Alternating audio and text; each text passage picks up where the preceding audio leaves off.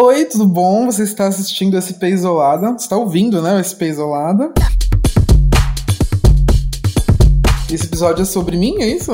É sobre Água Quente, Arão da Silva, Nicolas, enfim, todas essas pessoas aí que moram dentro de mim. Eu sou uma, uma bicha preta, não binária, da Zona Sul de São Paulo. É, artista, cineasta, é, cantor, compositor.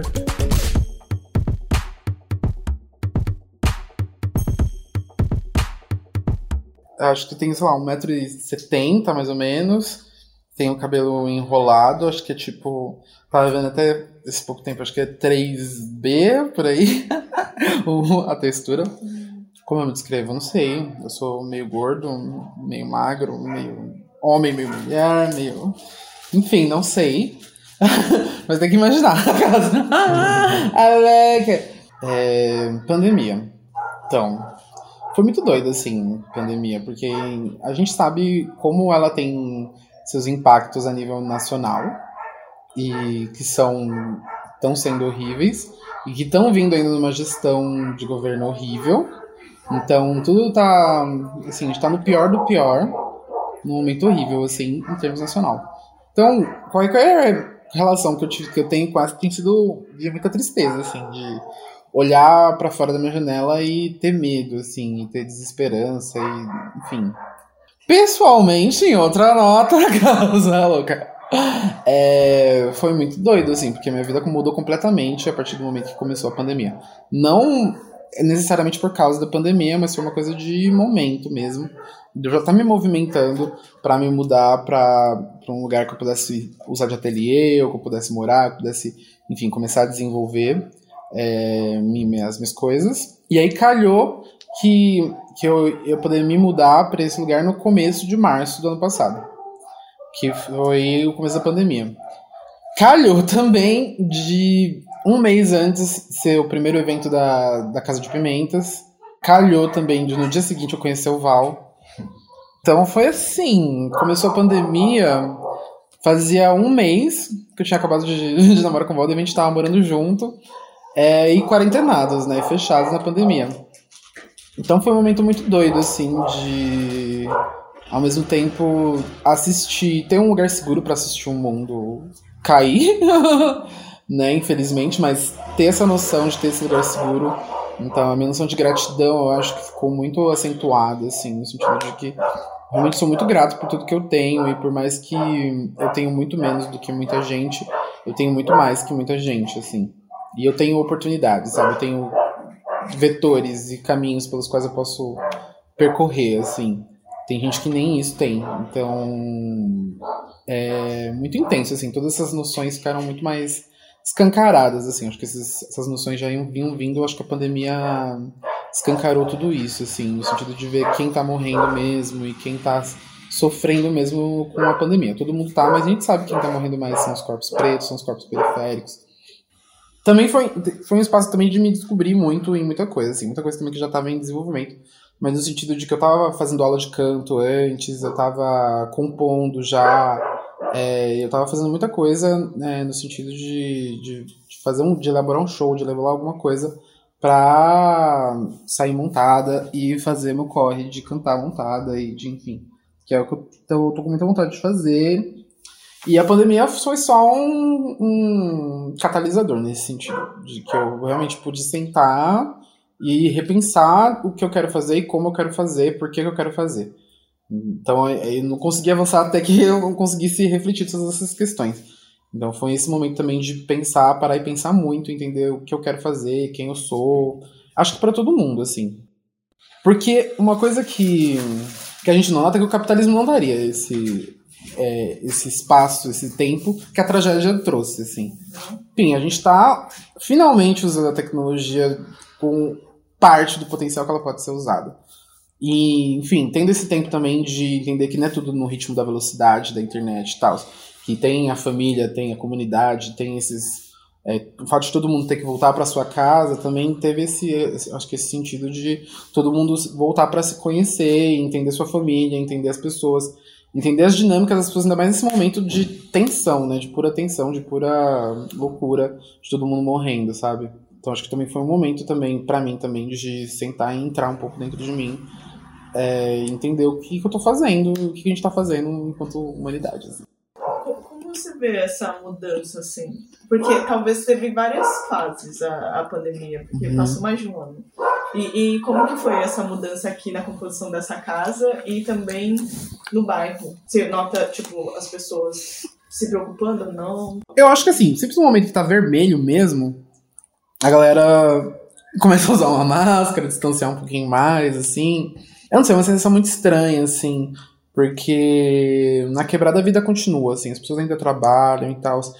Ao mesmo tempo a gente nota que as crianças estão ficando mais em casa, então a gente vê mais movimento na rua de crianças, de pessoas, das pessoas que moram na quebrada, o que é muito doido, porque a quebrada também é esse espaço de satélite, né? De, das pessoas saírem para trabalhar, irem voltando. Então muita gente que fazia isso por diversas razões não faz mais, né? Então eu noto que tem mais gente, mas ao mesmo tempo existe, sei lá, uma atmosfera de que a vida continua, mas todo mundo sabe que tá um monte de gente morrendo. E ao mesmo tempo minha mãe tá me contando toda hora que nessa rua morreram mais de 10 pessoas por causa de corona. Não sei, a quebrada ela tem sua atmosfera de tudo continua, assim, porque a gente tem que continuar. Mas ao mesmo tempo, tudo, todas as informações que vão chegando na gente, a gente vai sentindo uma atmosfera de de calamidade mesmo, assim, do tipo, a gente continua, mas por trás desse véu, assim, as pessoas estão aos frangalhos e sofrendo perdas de parentes e tal. E, enfim, perdas da comunidade mesmo. É, a gente, lá embaixo tem, tinha uma loja de ferragem de, de, de, um grupo de uma família asiática. Que, assim, eles eram mais, um pouco mais de idade, assim, morreram todos. Tipo, de todos. E aí teve, colocaram até um, um painel, assim, em homenagem. Tem um prédio construindo lá embaixo, aí colocaram um painel de homenagem a eles, tá? Por um tempo. Quantas pessoas? Foram quatro pessoas. Então acho que assim, existe essa comoção, eu acho. Do, tipo, e ao mesmo tempo a gente sai na rua, a gente vê as coisas fechadas ou semi-abertas, assim, e um vazio a mais, assim, na rua. Tem uma, uma atmosfera desolador, desolador e ao mesmo tempo confortante, assim, que é estranho. Porque as pessoas estão vivenciando mais, eu acho, o lugar onde elas moram. Só... Sendo obrigadas a isso, entendeu? Uhum. Onde só voltava pra dormir. Tem uma, tinha uma coisa de você não, não olhar, tal. Acho que assim, é muito mais fácil a gente ver gente na calçada. A gente vê muita gente na calçada. Não que a gente não vê antes, mas acho que a gente vê mais, assim. As pessoas perto das suas casas ali, uhum. esperando. Ao mesmo tempo, as pessoas estão ficando mais pobres. Tem muita coisa fechando. Tem um, um aumento do número de pessoas na rua também. Aqui no Tereza já é uma coisa que faz tempo já. Desde, tá, tá rolando uma gentrificaçãozinha de bleves aqui no Imbu. Porque, no Santa Teresa, porque aqui embaixo antes não tinha todos esses estabelecimentos de, de bares, assim. Tem três bares agora lá embaixo e vários lugares de comer, assim. É, esses estabelecimentos eles crescem e aumenta o número de pessoas na rua. É, e que era uma coisa que não tinha antes, assim. É muito doido. Porque antes eu falava, nossa, inclusive, quando eu era criança, eu até começando a notar isso, falei, nossa, que irônico, né? Parece que o, o Imbu tá se desenvolvendo agora que eu tô começando a ver os mendigos aqui. Porque antes não, não tinha, sabe? Tipo, acho que era só os pobres que moravam nas casas mesmo. E, e aqui, na, na casa? Porque você hum. cresceu aqui, né? Ah, é muito doido, porque é, minha relação com a casa mudou totalmente, assim. Desde que eu, que eu voltei também com uma outra energia, assim. Eu morei aqui, né? Tipo, aqui era meu quarto, e aí cima era o quarto da minha mãe, embaixo era, era o salão da minha irmã e o quarto da minha irmã. Então mudou completamente minha relação com a casa, assim. E conforme a pandemia avançou, eu acho que eu fui transformando esse lugar cada vez num lugar mais meu, assim, eu acho. Mais que eu me sinta melhor, assim, eu acho. Inclusive, me sinto as pessoas que me fazem sentir melhor. Ah, e tem toda essa coisa LGBT também, de, de ter uma família, eu acho que eu sinto, eu sinto isso. Que eu estou construindo, que a gente está construindo junto nossa família de hippies gays. Mas é isso, mudou muito minha relação, porque a gente chegou aqui e não tinha nada. Tipo, tinha, não tinha nem cama, era colchão no chão, enfim. E a gente foi, a gente tava aos poucos conseguindo as coisas e ainda falta muita coisa, assim, eu acho. Ao mesmo tempo a gente também teve sorte, porque a gente conseguiu ainda, tipo, a gente consegue ainda receber visitas de amigos e tal, porque as pessoas estão todas se cuidando e tal.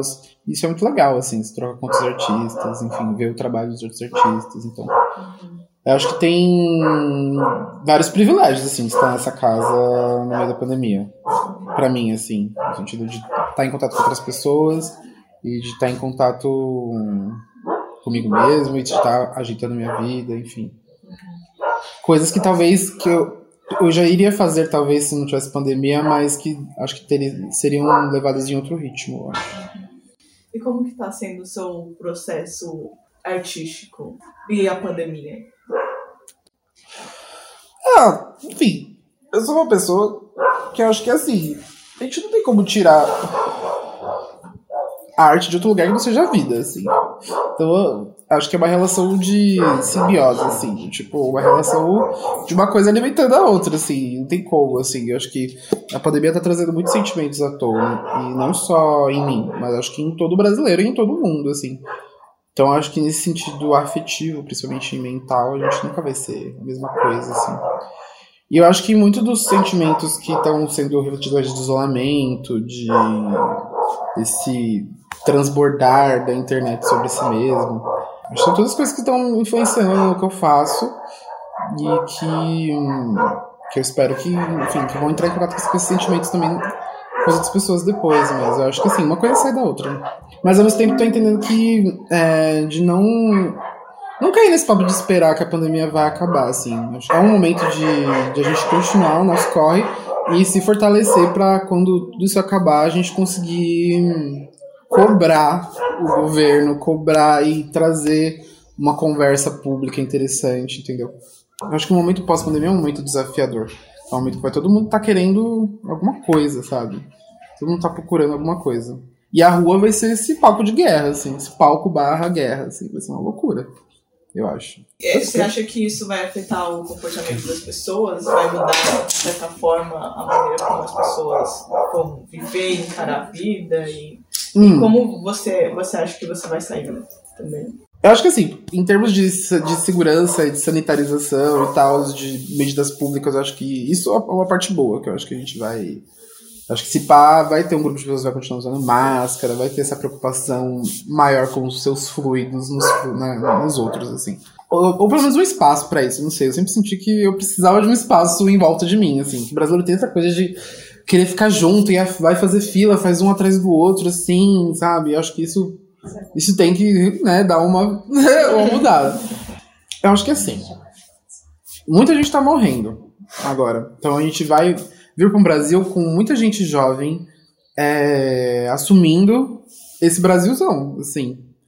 E tentando tocar isso para frente, entrando, entrando super verde e tendo que ir contra uma estrutura extremamente dura e consolidada que já está lá há muito tempo, né, do colonialismo e da escravidão e de todas essas coisas que formaram o nosso país. Não sei, eu vejo muito embate para o futuro, muito embate, vejo também que acho que as pessoas nunca. Acho que sim, principalmente quem passou pela pandemia, essa geração que passou, não vai ser a mesma, eu acho. Acho que vai ter uma. Vai ter aprendido com isso. A gente aprende com os traumas, né? Acho que, acho que a gente vai ser todos muito traumatizados, estamos sendo muito traumatizados por tudo isso. E aí vamos colher o aprendizado disso, eu acho. É. Mas ao mesmo tempo eu imagino muito que daqui, sabe, daqui 5, 6 anos as pessoas já vão estar tipo, ah, foda-se, sabe? Mas ao mesmo tempo eu não sei. Eu acho que quem passou nunca mais vai ser a mesma coisa, assim. Ainda mais as pessoas que perderam gente, né? Porque a gente tá perdendo pessoas por ineficácia do governo. Né? Já não era pra estar morrendo gente. Então acho que é um impacto muito forte, assim. Que a gente não deveria esquecer, pelo menos, eu acho.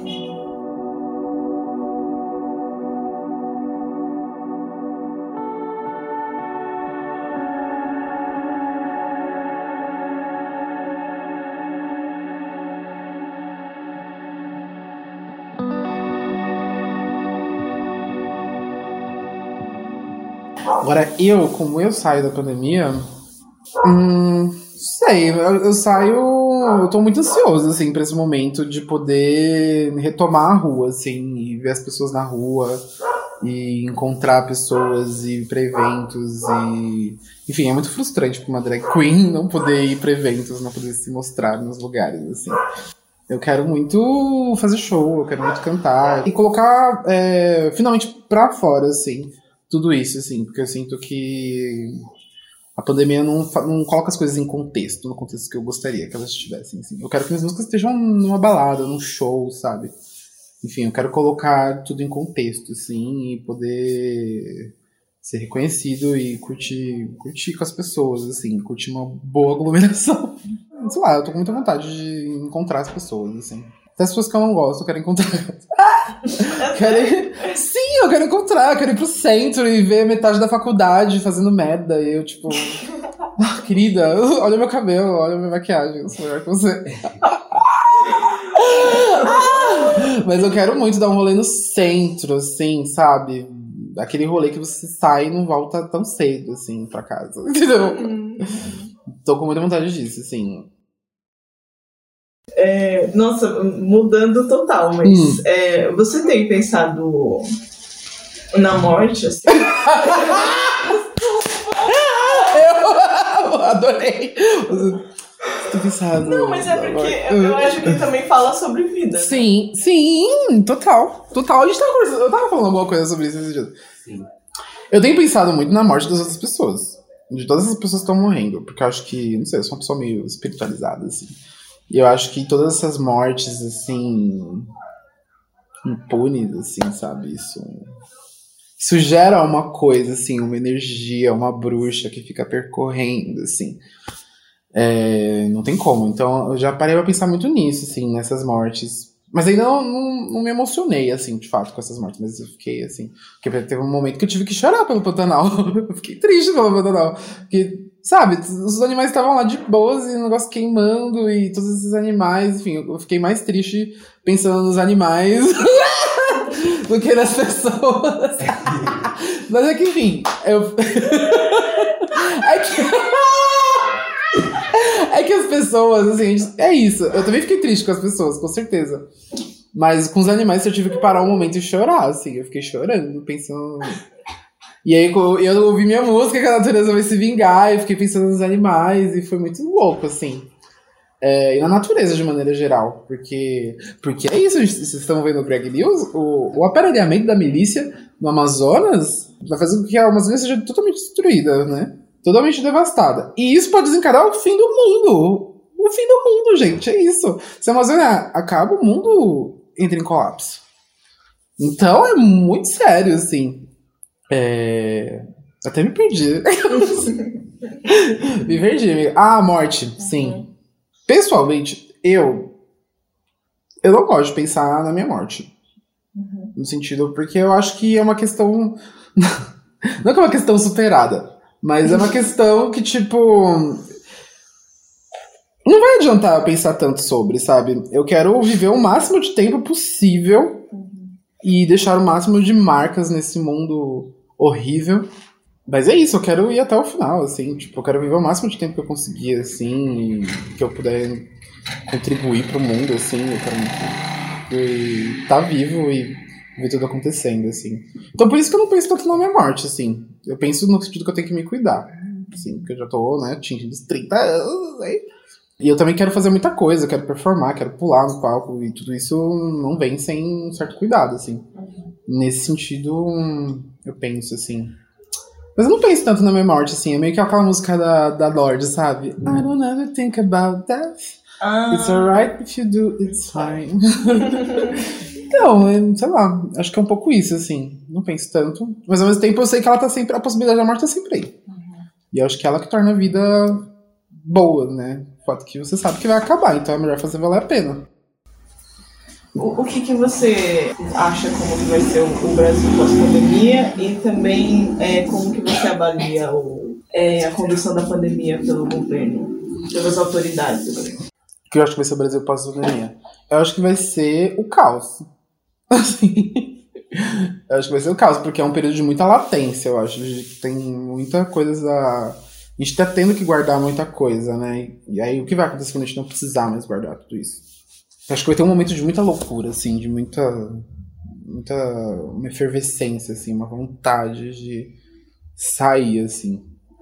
É, mas também acho que vai, ser, vai ter muito embate, assim, vai ser uma época de muito caos, assim. E pensando que né, tem, vai ter eleição no próximo ano. É, o próximo ano vai ser muito doido, assim. Ao mesmo tempo, acho que vai ser. Acho que vai ter muita gente querendo ouvir alguém falar alguma coisa. Também. E aí talvez é aí que mora o perigo também. Acho que vai ser uma, uma hora. Um lugar perigoso, assim, mas onde, ao mesmo tempo onde muito fértil, assim. Mas muito perigoso também. Tudo vai ser com muito cuidado. Mas imagino que vai ser um país, um país diferente, com certeza. Que é isso, a gente empobreceu. O país todo empobreceu e retrogrediu, voltou, né? Acho que ao mesmo tempo que nós somos uma geração mais informada, a gente vai ter esse impacto de chegar num país que vai estar muito pior do que a gente achou que estaria, sabe? Então aí vem o confronto desse idealismo que a gente vai ter com a realidade nua e crua batendo na cara, sabe? Não tinha parado pra pensar nisso. Mas é, a gente, a gente é, se formou numa geração em que o acesso estava uhum. Tava acontecendo. Uhum. E aí uhum. agora os sonhos uhum. parece que, tipo. É. E ao mesmo tempo a gente aprende tudo através da mídia, assim, né? Através dessa mídia nova que é a internet, através enfim, das redes sociais. E a gente. A gente tem que aprender mais com a realidade batendo na cara. Eu acho que isso vai acontecer. Ah, e o governo? O governo tá sendo péssimo, o governo tá matando pessoas.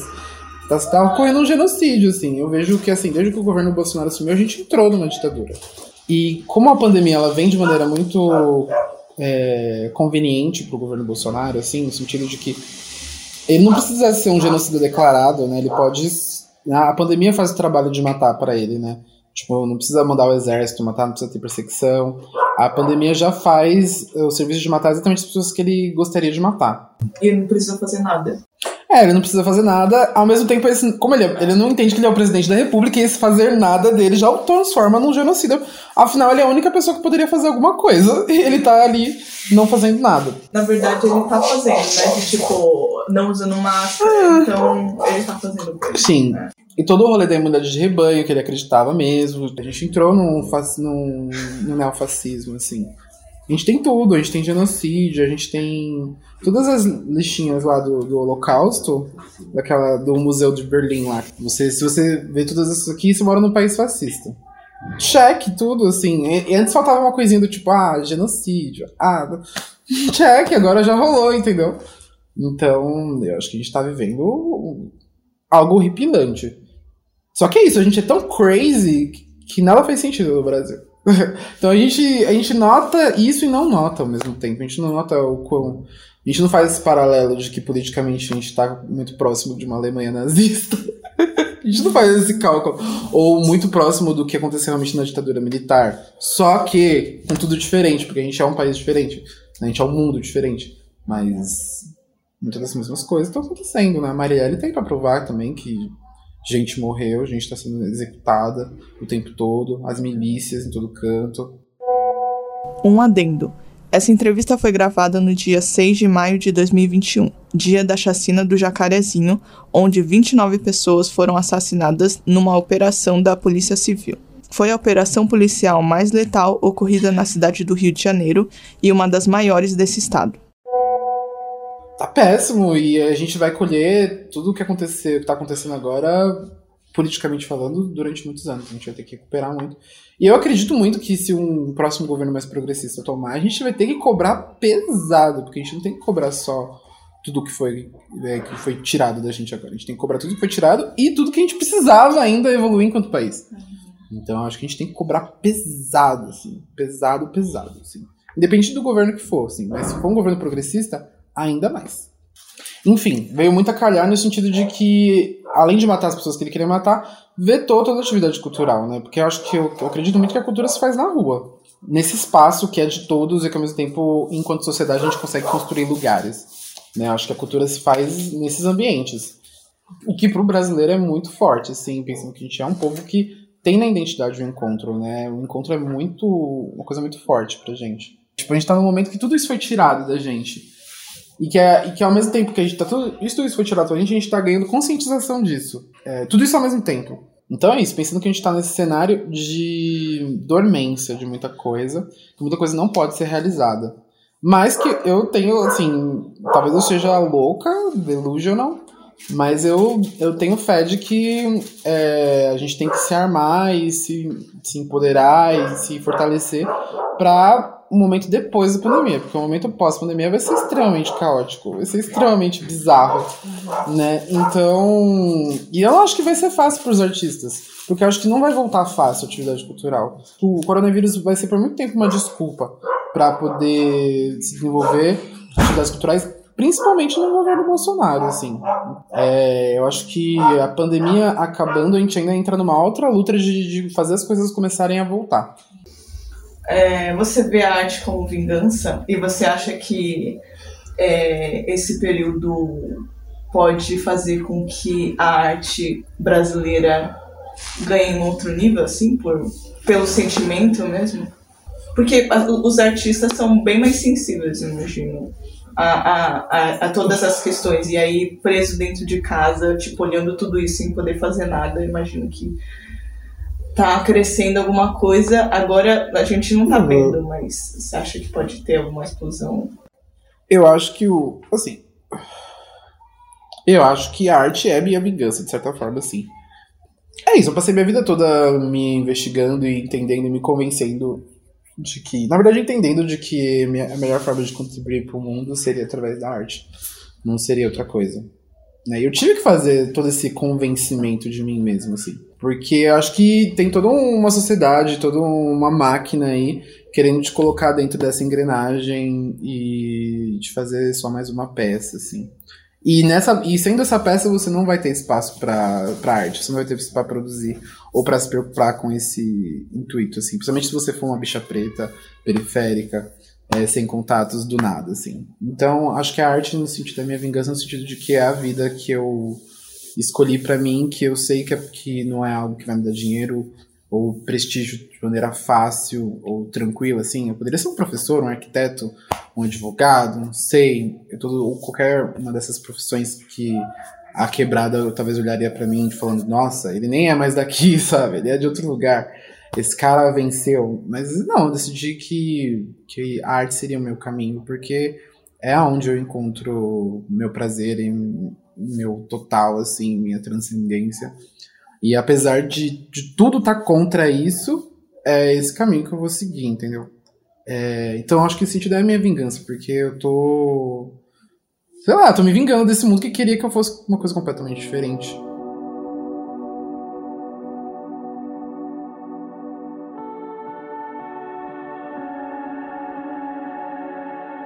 O cenário musical brasileiro, ele já tem melhorado faz muito tempo, né? Já tem crescido muito, né? Principalmente cenário pop, assim. O que eu vejo agora, mas assim, talvez seja mais um movimento meu do que um movimento né, da música mesmo, mas é que eu tenho reparado mais em novos artistas, em, em artistas do underground, é, que não estão necessariamente no mainstream e que estão trazendo uma identidade, uma coisa muito legal. Mas eu acho que isso não é uma coisa da pandemia, eu acho que isso é uma coisa, um movimento da música brasileira que já estava rolando, que vem também da, das, das corpas trans, da cena musical trans, que trouxe né, que trouxe um gás para todos os artistas né, soltarem é, quem eles eram, assim, acho que deu um gás muito forte, assim. Então acho que a gente está ainda colhendo desse, desse, desse cenário de, de, dos corpos trans, corpos negros. É, então eu vejo muita gente preta, muita gente que está fazendo um som muito legal, assim. Agora também acho que não dá para idealizar, que é isso. É, e também o quanto essa arte vai chegar nas pessoas não depende tanto do artista, depende também da flexibilidade dessa sociedade, né? E de quanto é permeável, é, quanto tem ouvidos para ouvir essa mensagem, né? Então acho que tem esses dois lados. Acho que artista no Brasil nunca faltou, acho que sempre faltou possibilidade de esses artistas serem ouvidos, de serem conhecidos e de terem suas conversas articuladas. Porque apesar do que no Brasil, a brisa é que no Brasil ninguém quer que as conversas cheguem a muito lugar, assim. As pessoas querem que tudo fique no raso e tá tudo bem por aí, assim. Porque se a gente for conversar profundamente sobre nossos problemas, a gente. A gente vai entrar numa crise de identidade tão grande que a gente tá. Acho que a gente tá evitando isso há muito tempo, assim. Mas é necessário também, enfim. Que é isso? Acho que em momentos de crise, de total crise, às vezes a única coisa que você pode fazer é arte, né? E então acho que tem tem nesse sentido tem algo assim, sabe? E eu acho que é um, é um momento muito forte, assim, de sentimentos. Eu acho que. Acho que isso tem um impacto na arte, assim. Mas acho que não dá pra idealizar e falar que a pandemia. Né? A pandemia, na verdade, tá pressionando mais esses artistas, né? Tá, tipo, botando peso em cima da vida já pesada de todo mundo, né? Só que é isso, né? Tem pessoas que estão aí, estão podendo fazer arte, tem pessoas que estão é, pegando ônibus para ir trabalhar para conseguir o almoço, sabe? Então, acho que assim, a pandemia ela até prejudica nesse sentido. Nesse sentido também de ter vários festivais de, de, de pandemia online, várias coisas acontecendo online que pouquíssimas pessoas se inscrevem, sabe? Então, é, na, na, coisa institu institucionalizada, nesse momento da pandemia, acho que a gente enfraqueceu muito. Deixou esses eventos que já eram algo muito isolado, ainda é. mais isolado, porque Sim. você precisa ter acesso à internet, você precisa, Sim. tipo, saber que, que, determinado lugar está fazendo é. evento online. Sim. É, e elimina também um pouco da coisa da localidade dos eventos também. Né? Os eventos normalmente eles representam uma comunidade local ali, enfim. Então, é muito doido, assim. São várias coisas acontecendo que é até difícil da gente ter um diagnóstico, assim. E o que, que você quer pro futuro? Pro seu futuro e pro futuro do país? Assim? Nossa. Uf. O futuro da quebrada. O futuro da quebrada. Bom, pra mim, o que eu quero pro meu futuro? Ah, eu quero poder continuar trabalhando, assim, e acho que não ter um mundo fora da pandemia vai facilitar muito nesse sentido. Enfim, trabalhar como artista, como drag queen, cantora, cineasta, produtor cultural, enfim, poder tá em contato com as pessoas vai facilitar muito isso, sabe? Enfim, e aos poucos poder ter essas trocas com a quebrada, com a comunidade. Porque eu sei que tem muito artista na quebrada e tem muita coisa que poderia estar tá acontecendo que não está acontecendo. Então, acho que pro futuro eu espero isso, poder ser uma ferramenta mesmo de mudança, sabe? Da, da deusa, sei lá. De destino, de qualquer coisa que esteja guiando aí e de, sei lá, de um país melhor, assim. Eu desejo um país que, seja governo por uma pessoa sã, assim. Nem precisa ser uma pessoa de esquerda, assim, mas qualquer pessoa que seja, sabe? Porque é isso, o Brasil tem um potencial tão grande, né? E uma riqueza tão forte, pessoas tão legais. Então por que que tudo isso não tá, tá convergindo, assim? Porque o brasileiro, ele quer o melhor para si mesmo. Mas por que ele não consegue querer o melhor para si mesmo enquanto uma comunidade, né?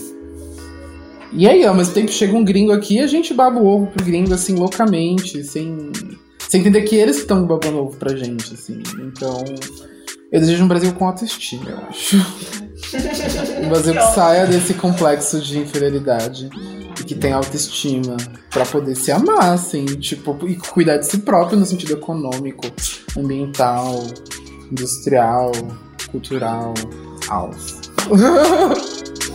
Obrigada. Que isso. De nada, obrigado eu. Foi tudo.